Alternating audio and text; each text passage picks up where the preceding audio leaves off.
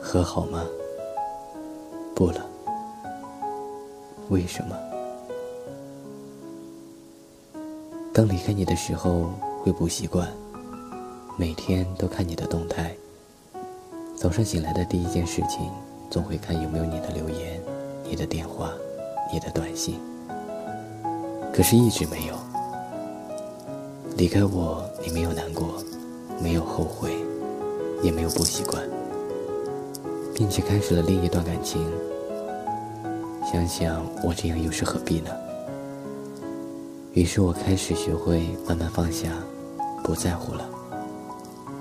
克制自己不去想你，不去打听你的任何事情。从你离开到现在，只有刚开始会难过。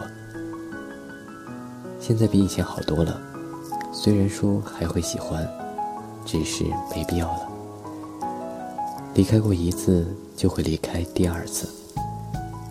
我没有勇气再去等你离开之后勇敢了。如果真的爱我，那你又何必离开我呢？